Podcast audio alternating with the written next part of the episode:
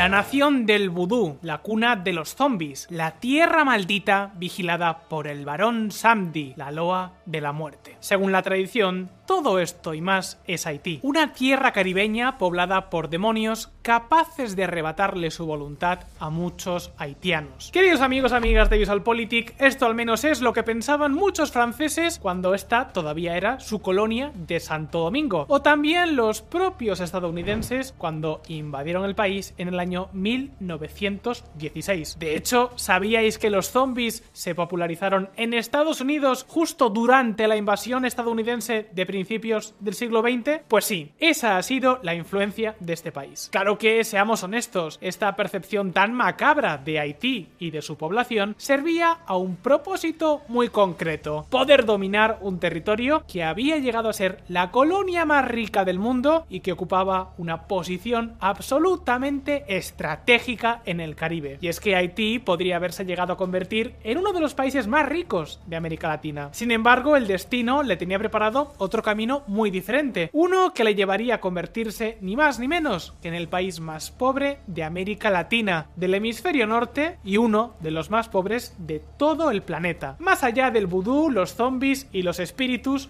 hoy por hoy Haití es prácticamente lo que podríamos denominar como un estado fallido. Haití lleva en una espiral de inestabilidad política desde su independencia en 1804. En estos dos siglos han sido muy pocos los gobiernos que se han mantenido estables. De hecho, seguramente la época más estable del país fue también la época más cruel. Hablamos de la dictadura familiar de François Duvalier, alias Papadoc, y tras su muerte la de su hijo Jean-Claude. Entre ambos estuvieron casi 30 años en el poder y establecieron uno de los regímenes de terror más extremos de toda la historia. Pero eso será tema para otro vídeo, así que no olvides suscribirte a VisualPolitik si es que aún no lo has hecho. El caso es que, por supuesto, toda esta inestabilidad no fue algo fortuito. Tras su independencia, Haití heredó una enorme tensión social basada en la raza, que hizo que la violencia se convirtiera en toda una seña de identidad nacional. Sin embargo, ahora las cosas son incluso peor. La violencia ha estallado de forma descontrolada y campa a sus anchas. Grandes partes del país están en manos de bandas y la hambruna acecha. Por eso el presidente interino, Ariel Henry, está buscando una manera de frenar la violencia de las bandas. Para lograrlo está mirando a dos de sus vecinos, Estados Unidos y El Salvador. La pregunta es, ¿Qué ha causado exactamente la desolación de Haití? ¿Qué ha hecho que el país esté en manos de bandas y grupos criminales? ¿Cómo espera el gobierno haitiano mitigar la violencia? ¿Qué capacidad tiene para lograrlo? Hoy vamos a responder a estas preguntas, pero antes, antes vamos a ver un poco de historia.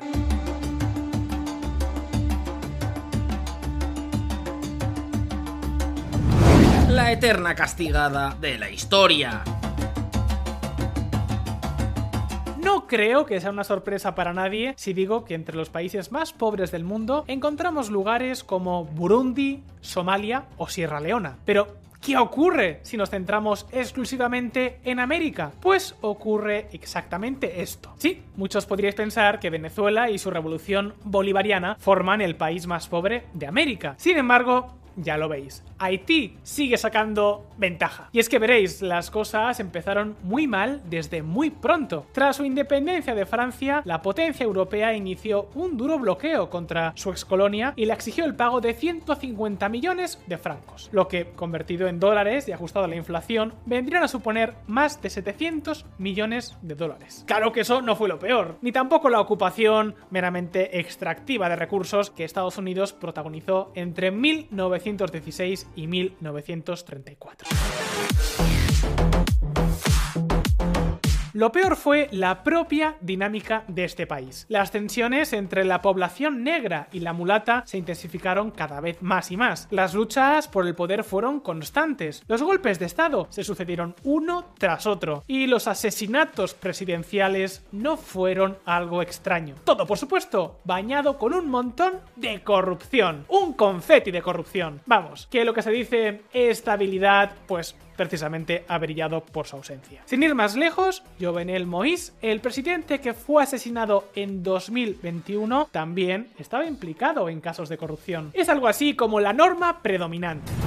Miles de personas protestan contra la corrupción en Haití. Los manifestantes exigen la dimisión del presidente Jovenel Moïse por no atajar la corrupción. Meses de protestas han envuelto al país más pobre del hemisferio occidental. Con todo, la característica más llamativa de Haití a lo largo de sus 200 años de independencia, y sobre todo en las últimas seis décadas, ha sido la violencia.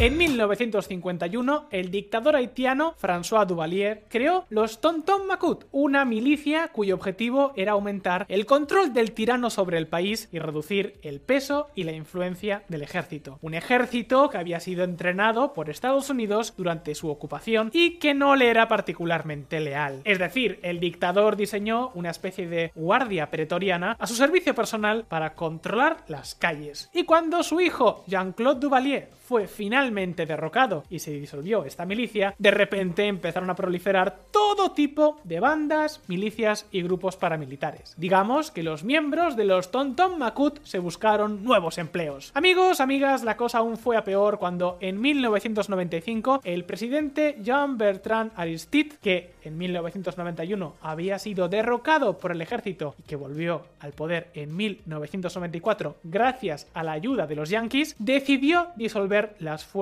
Armadas. ¿Y qué fue lo que pasó a continuación?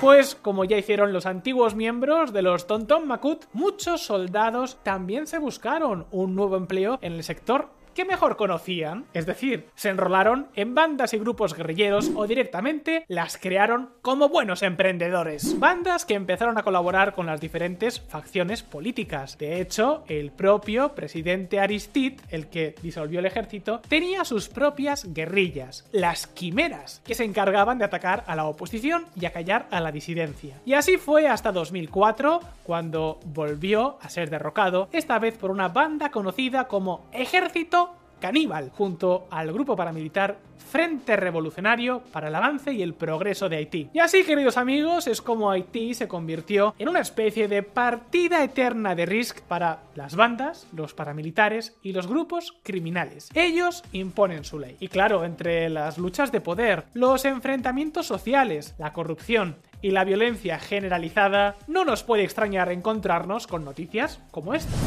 La ONU alerta de niveles catastróficos de hambre en zonas de Haití. En un país de apenas 12 millones de personas, casi 5 están al borde de la hambruna, y de todas ellas, más de la mitad son niños. A esto además hay que sumarle la epidemia de cólera que está atravesando el país y que ha dejado ya al menos 15.000 casos y 450 muertos, que se sepa. La situación es crítica, y ante situaciones críticas llegan medidas desesperadas. Atentos. Un presidente desesperado. Ya os lo hemos dicho, la extrema violencia de Haití no es algo precisamente nuevo. Sin embargo, lo que todavía no hemos dicho es que desde el año 2021 los niveles de violencia y criminalidad han alcanzado niveles no vistos desde la dictadura de Duvalier. Y la pregunta es, ¿por qué? Pues básicamente por el asesinato de Jovenel Moïse.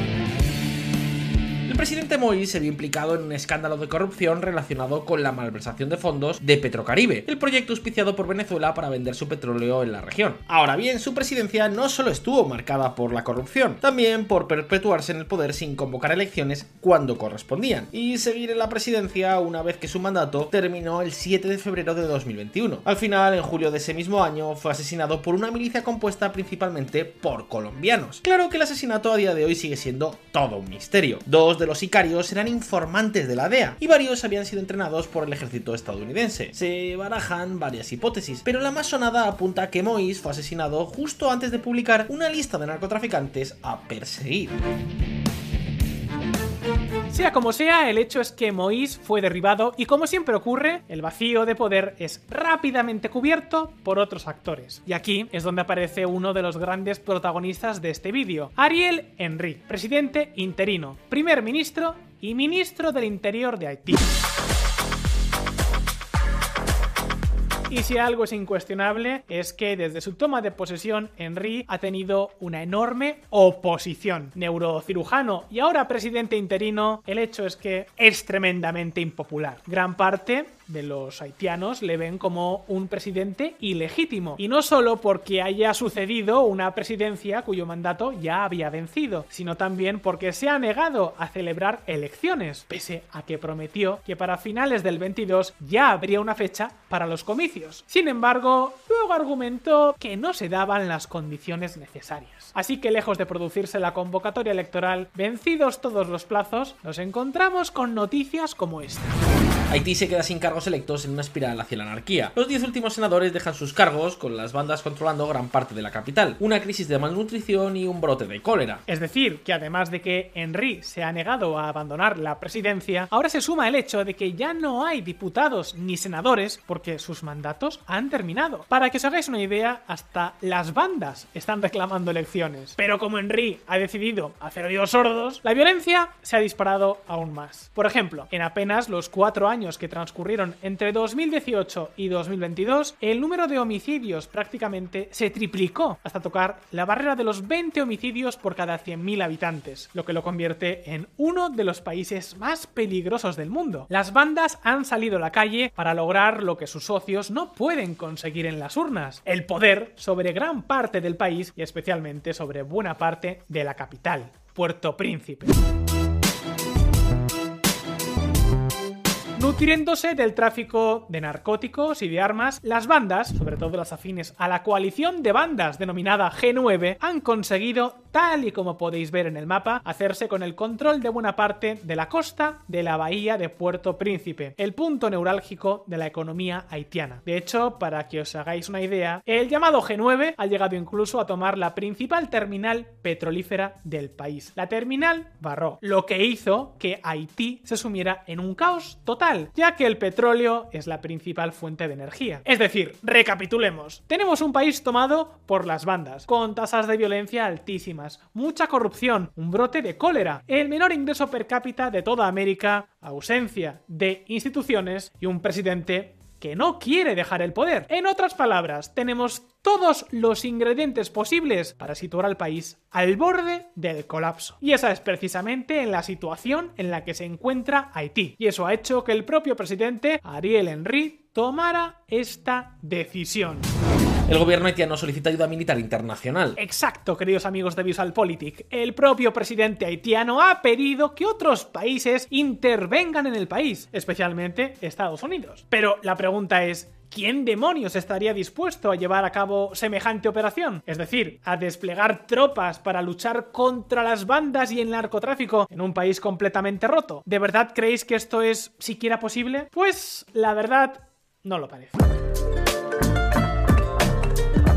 De hecho, Estados Unidos no quiere bajo ningún concepto tener que volver a enviar tropas, como ya hizo en 1916 y 1994, sin conseguir prácticamente nada, excepto situar en el poder a gobiernos autoritarios que empeoraron aún más las cosas. Por eso Washington escurrió el bulto y le pasó la pelota a Canadá, a lo que rápidamente Trudeau se negó. Dijo que Canadá no organizaría esa intervención, salvo que existiera unanimidad entre todos los actores políticos políticos del país, algo que como os podéis imaginar es prácticamente imposible. Y la pregunta es, ¿entonces qué? ¿Quizás la ONU? Pues no, tampoco tiene pinta. De hecho, hace relativamente poco que la ONU acabó su misión de estabilización en Haití. Y aparte de cosechar un fracaso más que obvio, para colmo, la intervención de los cascos azules estuvo repleta de polémica por haber aparentemente provocado varias violaciones de mujeres haitianas, asesinatos encubiertos, la introducción del cólera en el país, etcétera, etcétera. Vamos, que es casi seguro que esta vez la ONU prefiera mantenerse al margen. Por eso lo que ha propuesto Naciones Unidas es que esta intervención la lleve a cabo un país que creo muchos no esperabais ver en toda esta historia. Sí, estamos hablando de los Estados Unidos mexicanos. Sí, sí, de México. ¿Y por qué México? Pues básicamente por la experiencia que este país tiene en la lucha contra el crimen organizado. Y no solo eso, también conseguiría aliviar la llegada de refugiados haitianos a sus costas. Sea como sea, esta opción por el momento está paralizada. Algo así como A ver, a ver, un momento, que bastantes problemas tenemos ya nosotros. Pero entonces, ¿está Haití abocado a que las bandas se hagan con todo el control? ¿Terminará estallando el país? Pues de momento lo que sabemos es que al presidente le ha llamado la atención otra estrategia de seguridad. Una estrategia que ha copado de noticias la prensa internacional. Seguro, seguro que muchos ya os hacéis una idea. ¡Atentos!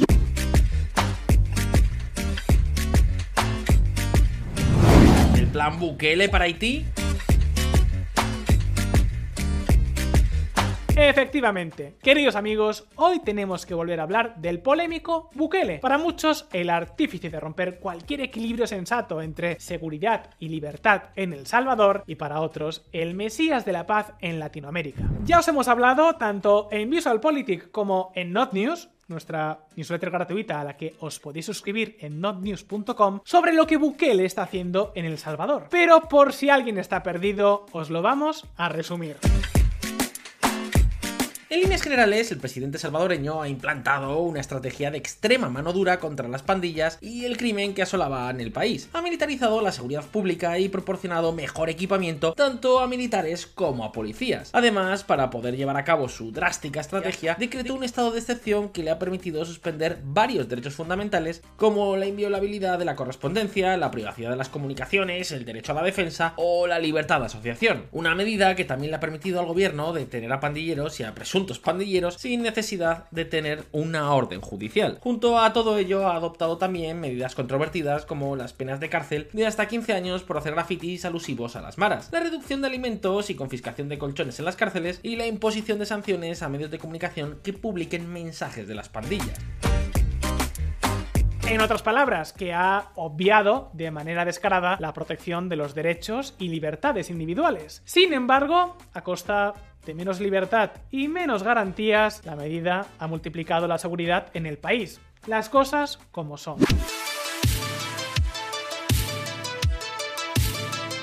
Como podéis ver, la cifra de homicidios anuales en El Salvador ha estado cayendo desde 2016, pero es innegable que Bukele ha logrado cifras radicalmente más bajas. Aunque eso sí, lo ha hecho a costa de cuestiones tan importantes como la seguridad jurídica, la presunción de inocencia y las garantías procesales. Y luego está por ver qué ocurre con los grandes narcotraficantes. Pero está claro que todas estas cosas en lugares como Haití tampoco parece que les importen demasiado porque tampoco es que existan. Por eso no puede sorprendernos que la estrategia de Bukele haya sido considerada un éxito y ahora el gobierno haitiano se esté planteando intentar replicarla en el país. Haití movilizará sus fuerzas armadas contra las pandillas. Ahora bien, ¿creéis que Ariel Henry podría ser capaz de hacer lo mismo que Bukele en El Salvador? Desde luego en el país ya no hay apenas libertades ni derechos que perder. Las bandas ejercen su violencia constantemente a través de violaciones, saqueos, asesinatos, secuestros, extorsiones y demás acciones por el estilo. Por ese lado no parece que hubiese mucho problema. Pero ¿qué ocurre con las capacidades reales de Haití? Es decir, con su restablecido ejército, su policía y su capacidad penitenciaria? Pues queridos amigos de VisualPolitik, la verdad es que con los datos en la mano parece difícil que el gobierno de Haití pueda marcarse un buquele. Como podéis ver, Haití, un país que tiene casi el doble de población que El Salvador, tiene menos de la mitad de policías, un ejército de miniaturas y una capacidad penitenciaria muy escasa. Especialmente después de la construcción de la megacárcel del Salvador, que va a poder albergar hasta 40.000 presos más. Lo curioso de todo esto, por cierto, es que entre 2019 y 2021 Haití recibió cerca de 2.500 millones de dólares de ayuda internacional que como veis no han valido de mucho. Tened presente que Haití es, según Transparencia Internacional, uno de los 10 países más corruptos de todo el planeta. Así que por ahí tampoco parece que haya muchas esperanzas. En otras palabras, que el futuro de Haití no pinta precisamente bien. Seguro que ahora entendéis mejor por qué este es el país más pobre de toda América. La pregunta es, ¿creéis que merecería la pena que Estados Unidos vuelva a intentar estabilizar Haití? ¿Cómo puede combatirse la corrupción en Haití? ¿Logrará Ariel Henry Henry dar con la clave para acabar con las bandas? ¿Cuál es la mejor fórmula para luchar contra la violencia? Y otra pregunta. ¿Qué imagen tenías de Haití. Déjanos tus impresiones en los comentarios y abramos debate. Como siempre, no olvides que aquí en VisualPolitik sacamos vídeos nuevos todas las semanas, así que suscribíos a este canal y dadle a la campanita para no perderos ninguna de nuestras actualizaciones. No os olvidéis tampoco de echar un vistazo a NotNews en notnews.com. Un saludo y hasta pronto.